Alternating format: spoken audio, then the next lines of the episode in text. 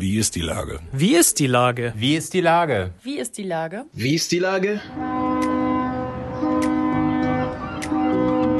Der fast tägliche Podcast mit Lars Meyer. Wie ist die Lage? Unser fast täglicher Podcast als Kooperation mit der Mopo und der Gute-Leute-Fabrik spürt tagesaktuellen Fragen nach. Macher, Musikerinnen, Models, Mütter und Politiker – genauso wie Schwestern, Schweißer, Freiberufler oder Helfer, kommen knapp 15 Minuten zu Wort. Die Auswahl ist rein subjektiv, aber immer spannend und überraschend. Mein Name ist Lars Meyer und ich rufe fast täglich gute Leute an. Unser Partner, der das diese Woche möglich macht, ist Meierlikör. Guter Schluck zugunsten von Mensch Hamburg. Jetzt auch in der Sofa-Edition. Herzlichen Dank. Heute befrage ich die Mitgründerin von Hanseatic Help e.V., Janina Alf. Ahoi, Janina. Ahoi, Lars. Schön, dass ich da sein darf. Ja, ich freue mich, dass du rangegangen bist, wenn ich dich anrufe. Äh, liebe Janina, fast auf den Tag genau im Oktober 2015 entstand Hanseatic Help, ein Verein, der auf dem Höhepunkt der Geflüchtetenwelle Kleider und andere Spenden einsammelte. Erst in der Messehalle, später an anderen Orten. Wie bist du da bloß reingeraten? Das frage ich mich tatsächlich auch manchmal noch. Ähm, ich bin wie viele andere da reingeraten. Ich habe es gelesen irgendwo, dass Menschen in der Messehalle untergebracht wurden. Ich wohne da um die Ecke und bin mit meiner Tüte Kleidung dahin gelatscht. Wollte helfen, kurz helfen, kurz ein Pulli, eine Hose spenden. Und dann hat es mich aufgesaugt. Und jetzt äh, sind fünf Jahre vergangen und ich bin immer noch da. Nicht mehr in der Messehalle, aber bei Hanseatic Help. Okay, ich bin da auch hingegangen, weil wir ja unser Büro in der Schanze haben. Ich bin da aber, ich war total fasziniert von der ganzen Geschichte, aber ich habe deswegen trotzdem keinen Verein gegründet. Abgesehen davon hatten wir den schon mit ja. Mensch Hamburg. Ähm, hattest du auch gerade Zeit oder wie, wie war deine Situation damals, deine berufliche? Ich war selbstständig. Ich bin gelernte Fotografin. Ich habe ähm, super lange in der Werbung gearbeitet, also wirklich ähm, tief drin im äh, kommerziellen Sumpf. Also Und Geld wie Heu angeheuert. Geld wie Heu, wie das so ist als Kreativer äh, in Hamburg. Das kennen wir ja mhm. alle. Und ähm, ja, dementsprechend hatte ich Zeit. Ich habe mir die Zeit genommen, aber das war ja erstmal kein Plan, dass mich da so reinzustürzen. Ähm, und bin dann geblieben und ich bin nicht mehr aus dieser Halle rausgegangen und habe mein berufliches Leben komplett ignoriert und habe meine ganze Kraft in den Aufbau der Struktur der Messehalle gesteckt, um den Menschen in der Nebenhalle zu helfen. Ich bin jeden Tag hin von ich war die erste morgens um äh, acht oder neun und abends um zehn die letzte, die da rausgegangen ist. Man muss ja dazu sagen, ihr habt ähm, den Verein gegründet im Oktober, das ging ratzfatz. Ja. Angefangen hat das im August. Ähm, wann kam denn so der erste Gedanke, wo du gedacht hast, was mache ich hier eigentlich? Wieso bin ich eigentlich, warum verdiene ich kein Geld oder so? Ja, das hat ziemlich lange gedauert, weil ich einen finanziellen Puffer hatte. Und ja, Geld wie Heu. das Genau, Geld wie Heu und habe das erstmal nicht so richtig mitgeschnitten oder wollte nicht mitschneiden, dass das Konto immer leerer wird, aber ich hatte natürlich parallel Ausgaben. Es kam aber wenig rein. Ich habe die Jobs, die mhm. kamen, noch angenommen äh, und aber ich habe nicht mehr neu akquiriert. Also es, es, es, kamen keine neuen Aufträge mehr rein, nur noch ein paar alte Kunden. Und ähm, wo ich so richtig gemerkt habe, das war dann im Grunde erst ein Jahr später im Sommer als die 2000. Bank angerufen hat. Genau, als meine Bank angerufen hat. Ja, genau. Nein. Ich hatte zwei Konten, ein Geschäftskonto und ein Privatkonto. Und die Karte, die EC-Karte von meinem Geschäftskonto, die war schon im Automaten verschwunden. Und dann hat mich im Sommer 2016 mein Bankberater angerufen. Ich habe mein Konto damals noch in meiner Heimatstadt gehabt und meinte, dann, dann müsste man mit mir über mein Dispo sprechen.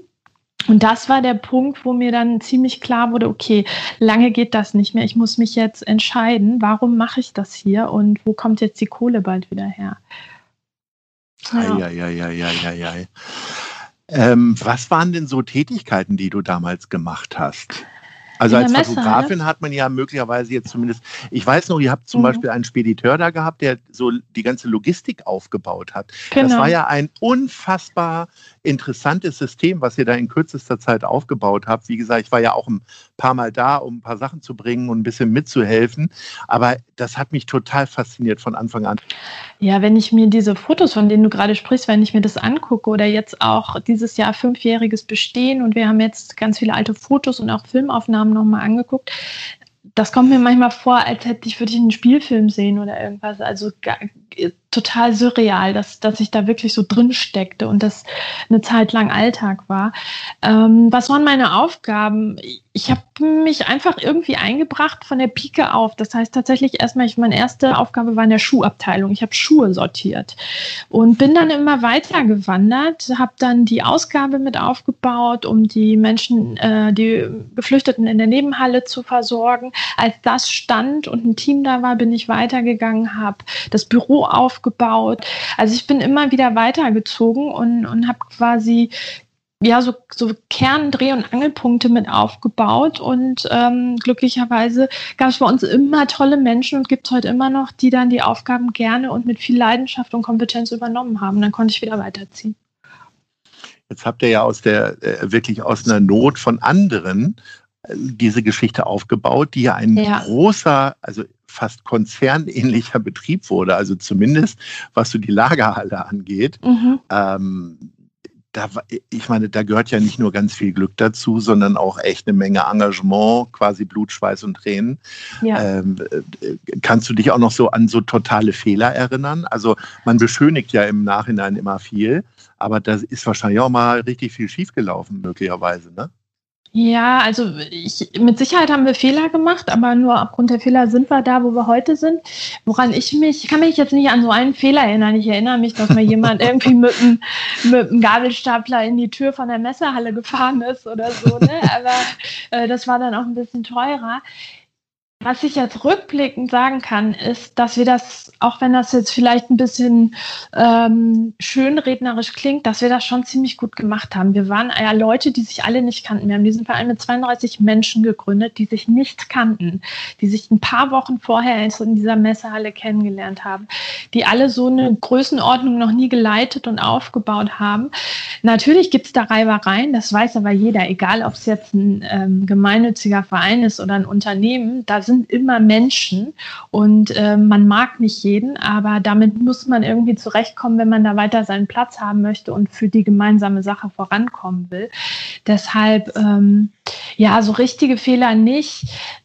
Wir haben, glaube ich, aus vielen Sachen aber gelernt und würden sie heute anders machen. Ihr seid dann irgendwann von der Messerhalle quasi richtig sesshaft geworden an der großen ja. Elbstraße äh, habt euch da jetzt eingerichtet und irgendwie wirkt das alles so selbstverständlich. Ihr gehört zum Stadtbild. Wenn man über Gemeinnützigkeit redet, dann kommt Hanseatic Help mindestens unter den ersten fünf Vereinen, mhm. die einem so einfallen. Äh, Gibt es da Routine oder sieht man, sieht man das von außen einfach völlig falsch?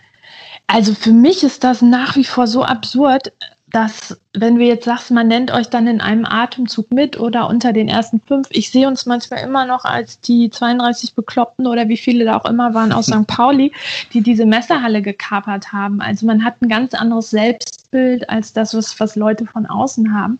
Ähm, nichtsdestotrotz, wenn ich mir angucke, was wir leisten, wenn ich mir die Zahlen angucke, wie viele Organisationen, wie viele Menschen wir versorgen, wie lange wir das machen, wie viele Hilfstransporte wir mittlerweile in die ganze Welt schicken, dann äh, ist es eher so, dass ich mich mal kurz hinsetzen muss und schlucken muss und denke, okay, shit, das haben wir wirklich gemacht und das machen wir wirklich. Kannst du ja, mal so ein paar Zahlen von den Anfängen irgendwie nennen oder was jetzt so, so eine Fünfjahresbilanz? Ich weiß nicht, das ja. habt ihr ja wahrscheinlich irgendwie. Genau, Hau uns mal ein paar Zahlen wir. um die Ohren. Ja, also wir sind jetzt, haben gerade die sieben Millionen Marke geknackt. Das heißt, wir haben sieben Millionen Artikel verteilt in den letzten fünf Jahren und das bedeutet, äh, ein Artikel ist eine Winterjacke oder ein paar Schuhe. Sieben Millionen Artikel, die an hilfsbedürftige Menschen gegangen sind. Wir haben über 200 Hilfstransporte verschickt in die ganze Welt, nach Syrien, in den Irak, jetzt kürzlich zwei in den Libanon. Das sind Sachen, die haben wir uns ja vor fünf Jahren nicht träumen lassen, dass das möglich ist. Und ähm, zum Glück haben wir diesen Plan nicht gehabt, äh, denke ich manchmal sondern wir haben aus der Not heraus gehandelt. Hätten wir so einen großen Schlachtplan gehabt, hätten wir vielleicht gar nicht so frei agiert und wären nicht so spontan gewesen, wie wir es oft waren. Was bleibt denn für dich persönlich nach äh, fünf Jahren Hanseatic Help? Gibt es so spezielle Sachen, die sich, also dein Leben hat sich ja komplett geändert, ne? Ja, absolut. Mein Leben hat sich um 180 Grad gedreht, ja.